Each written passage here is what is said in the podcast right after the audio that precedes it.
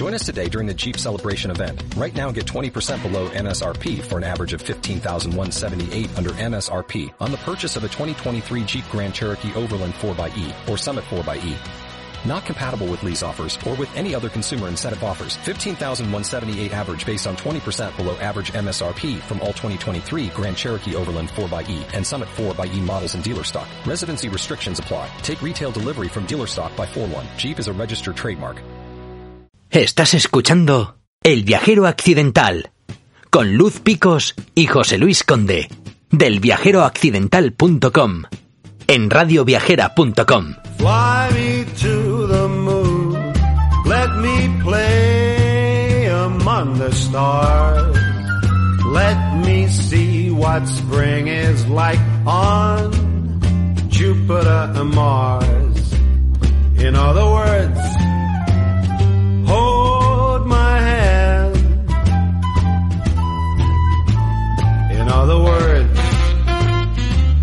baby, kiss.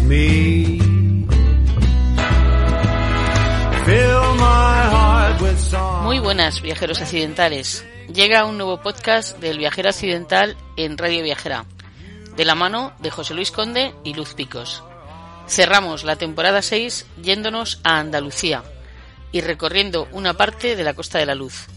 Nos vamos hasta Conil de la Frontera, en plena costa gaditana. Vamos a disfrutar de las playas del propio municipio y de los arenales que están más o menos cerca. Y os vamos a hablar también de los faros que descubrimos por la zona, porque sabéis que son una de nuestras debilidades. Nos vamos ya a Cádiz.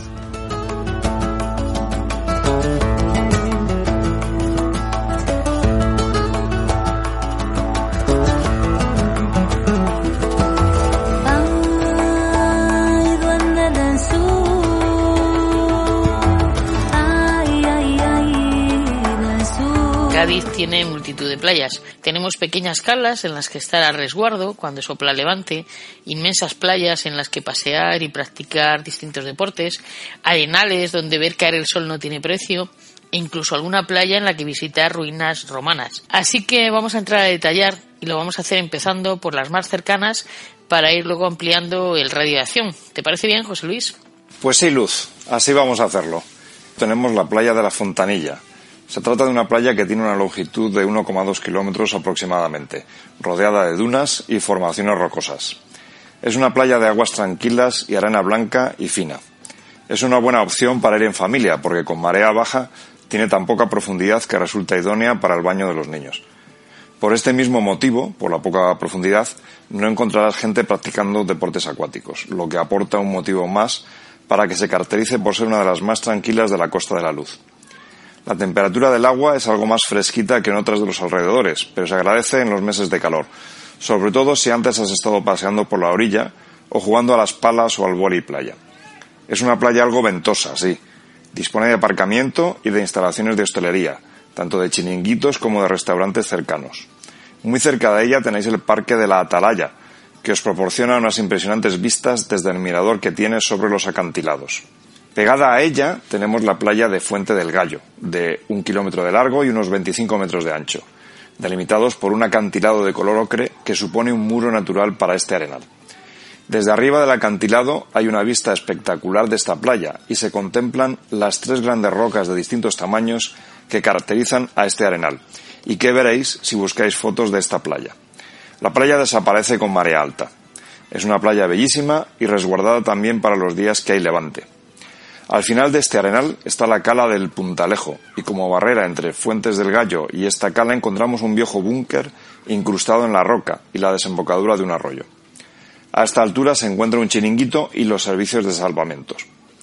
Si lo que preferimos son playas puramente urbanas, erigiríamos la playa de los Bateles, que está en pleno Conil de la Frontera.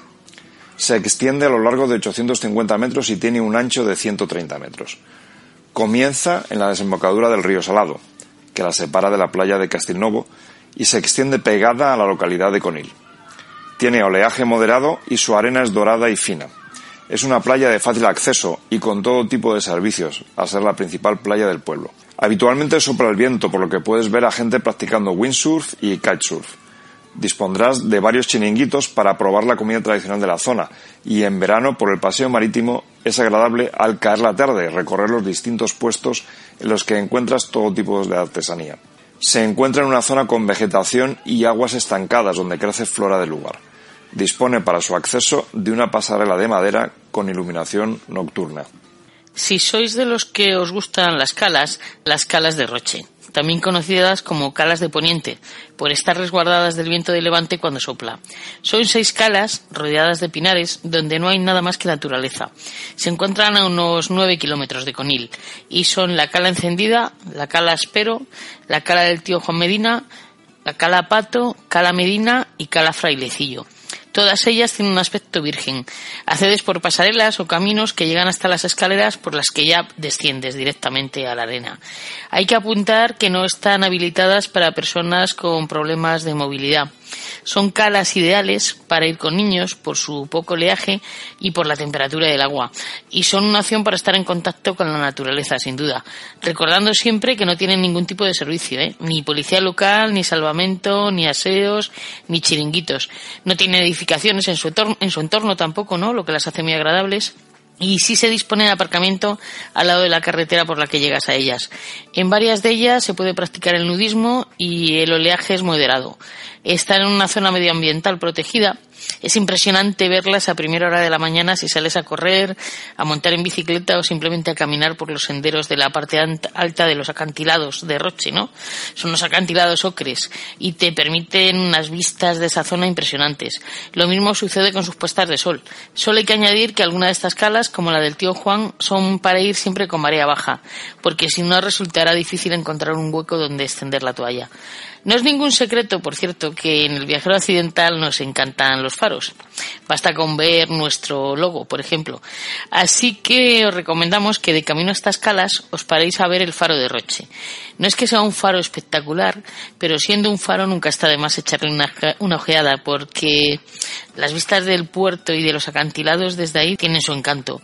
El faro de Roche marca el inicio de un litoral abrupto lleno de acantilados de vértigo y playas vírgenes.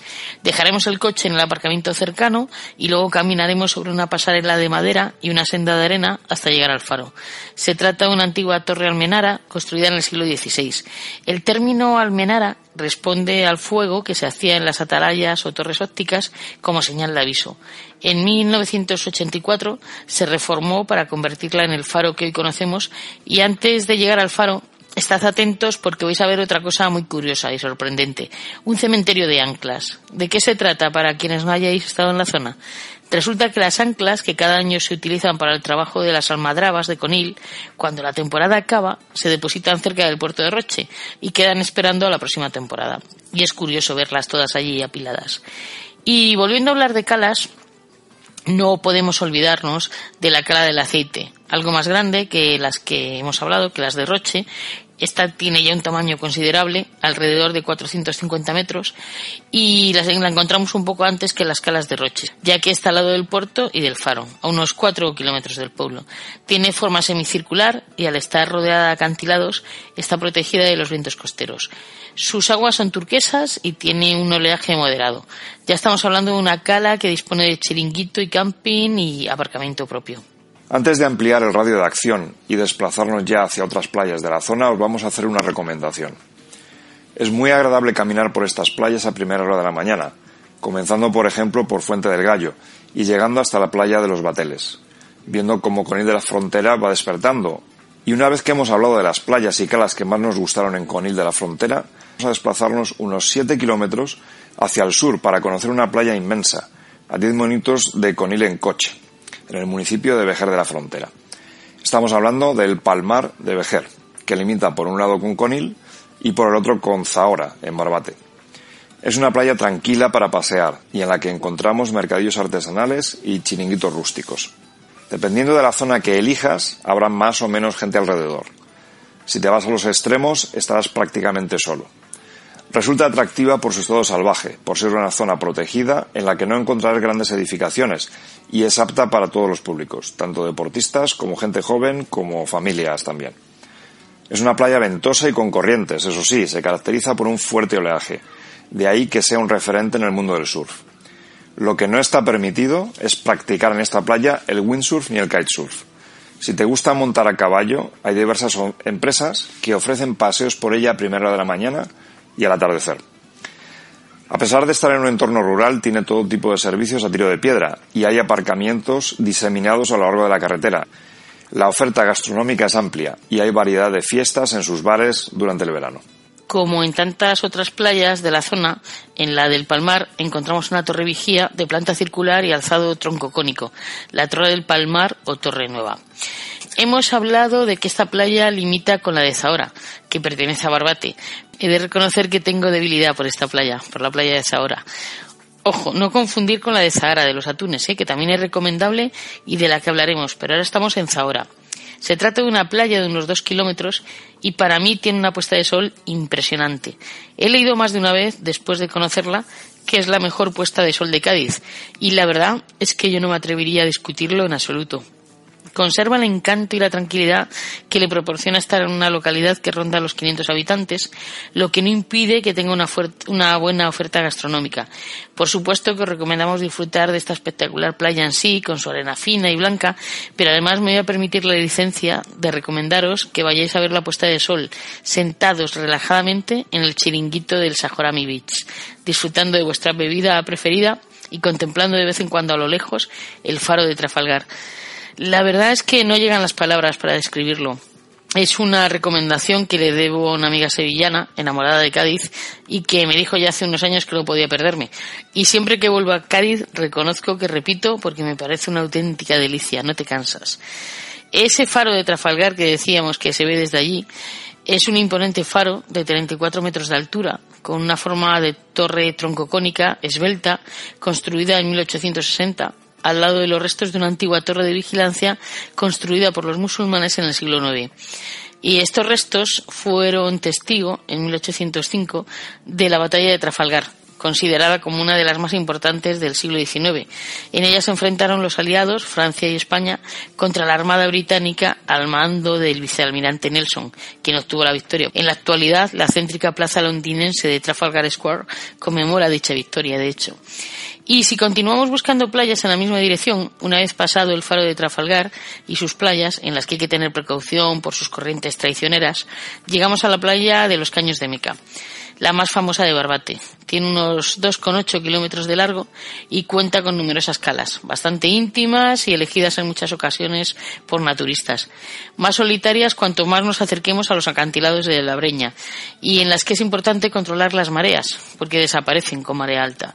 Se trata de una playa de arenas finas y doradas y aguas frías y limpias. A lo largo de la playa de los Caños de Meca podemos encontrar chiringuitos, bares y tiendas. Continuando por la costa en la misma dirección y perteneciente también a Barbate, llegamos a la playa de Zahara de los Atunes. Son 8 kilómetros de largo desde el pueblo de Zahara de los Atunes hasta el Cabo de Gracia. Es una playa de arena fina y dorada y tiene flora autóctona protegida a lo largo de todo el arenal. En este arenal contamos con puestos de socorrismo y protección civil. Hay una amplia oferta de chiringuitos que se distribuye entre la propia playa y el paseo marítimo que la rodea. Dispone de aseos públicos, alquiler de hamacas, acceso para personas con movilidad reducida y carritos de bebé mediante pasarelas de madera. Hay plazas de aparcamiento en la vía pública y si no encontráramos parking, hay un área amplia de aparcamiento privado en la zona más oriental del pueblo, al lado de la playa. En esta playa ma- llama la atención la nitidez con la que ves la silueta de Marruecos enfrente y cómo aprecias la cercanía del continente africano. Obviamente no estamos mencionando todas las playas del recorrido porque no daría tiempo y sería una mera enumeración. Y ahora vamos a saltar en la misma línea de costa y en la misma dirección hasta la playa de los alemanes. Ya estamos en el municipio de Tarifa. Antes de llegar os habrán llamado la atención las zonas residenciales de Atalanterra y sus playas, donde tienen residencia vacacional muchos de los personajes del papel touché de nuestro país. Estamos hablando de chalets con unas parcelas de unos 2.000 metros cuadrados de media. Y no nos extraña que elijan este lugar porque es una zona que impresiona por su belleza natural. La playa de los alemanes es una playa muy tranquila, con poca afluencia de gente, ya que suelen estar únicamente los residentes de estos chalets. Es una playa virgen, sin ningún tipo de servicios, excepto amplios aparcamientos gratuitos, desde la que contemplas Tánger El faro de Camarinal, conocido así popularmente, es un bien de interés cultural y su nombre original es Torre Vieja o Torre de Cabo de Gracia, por encontrarse en dicho cabo. Pertenece al Parque Natural del Estrecho y está custodiado por la Playa de los Alemanes y del Cañuelo. Para acceder a él tenemos que coger un camino asfaltado que parte de la urbanización Atlanterra y luego continuaremos por unas pasarelas y unas escaleras de madera hasta llegar a su base, porque queda en un alto. El recorrido es de aproximadamente dos kilómetros y las vistas del litoral desde el faro te dejan sin habla, o sea, no las podéis perder. El faro de Camarinal es en origen una torre almenara. Fue una de las torres de vigilancia ordenada a construir en el siglo XVI por Felipe II para proteger la costa de Cádiz de los pillajes de los piratas berberiscos. En 1990 se restaura y se habilita como faro, que es el uso que sigue teniendo hoy en día. Llaman la atención las escaleras externas de caracol que tiene hasta más o menos media altura. Para nosotros es un imperdible si estás por la zona. Al fin y al cabo nos hemos alejado son unos 60 kilómetros de Conil y es un recorrido que se hace en algo menos de una hora. En esta misma zona, siguiendo en Tarifa, en la zona del campo de Gibraltar, hay que destacar sin duda la playa de Bolonia. Al hecho de que continúe siendo una playa virgen, creemos que ayuda el que solo se puede acceder por la sinuosa y estrecha carretera nacional 340. Pertenece al Parque Natural del Estrecho. Estamos hablando de un enclave que mezcla naturaleza, por sus impresionantes dunas y pinares, historia, con las ruinas romanas de Baelo Claudia, y gastronomía, con los bares y chiringuitos del núcleo urbano El Lentiscal. La impresionante duna se encuentra en la parte derecha. Merece la pena subirla y hacerlo sin prisa para que cueste menos porque engaña, parece menos esfuerzo del que realmente es. Y no nos olvidemos de que esta duna, José Luis, la duna de Bolonia, de más de 30 metros de altura, está declarada monumento natural desde el año 2001. El otro gran atractivo de Bolonia son las ruinas romanas de Baelo Claudia. Os recomendamos su visita, tanto por el entorno en el que se encuentran como por lo bien conservadas que están. Id con tiempo para recorrerlas con calma, porque os vais a encontrar una ciudad romana completa, con sus vías, el templo del emperador, los tribunales, la curia, una ciudad con sus viviendas, su mercado, sus tabernas y hasta los restos de una industria local dedicada a la salazón de los pescados. Y como broche, un impresionante teatro con un aforo para unas 2.000 personas. Queremos añadir dos recomendaciones más. Por un lado, la playa de Valdevaqueros. Está en Tarifa también y siguiendo en la comarca del campo de Gibraltar, como las últimas de las que hemos hablado. Se extiende entre Punta Paloma y Punta de la Peña. En la zona oeste se encuentra la desembocadura del río Valle, que forma un estuario que recorre la playa muy cerca del mar hasta que desemboca a cientos de metros al este. Es una playa imprescindible para los amantes del kitesurfing y es conocida por ello a nivel mundial. No es fácil, os avisamos, tomar una foto en la que no salga alguna cometa.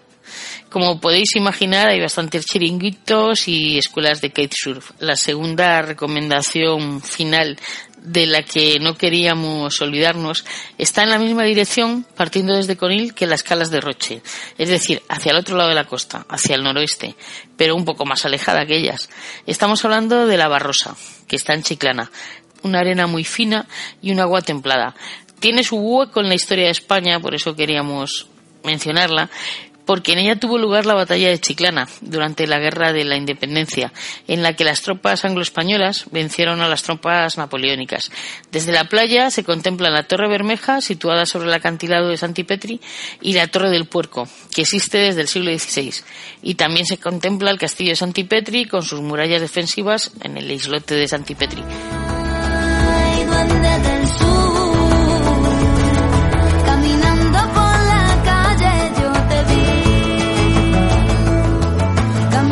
Aquí llega nuestro recorrido por las playas y faros que os recomendamos en el entorno de Conil de la Frontera. Damos las gracias una semana más a Mary Vecino y David Esteban por el trabajo técnico y la producción de nuestros podcasts. Nos despedimos hasta que comience la temporada 7 en Radio Viajera. Os dejamos con el Duende del Sur y Chambao. Cuidaos mucho, viajeros accidentales. Nos volvemos a escuchar en unas semanas.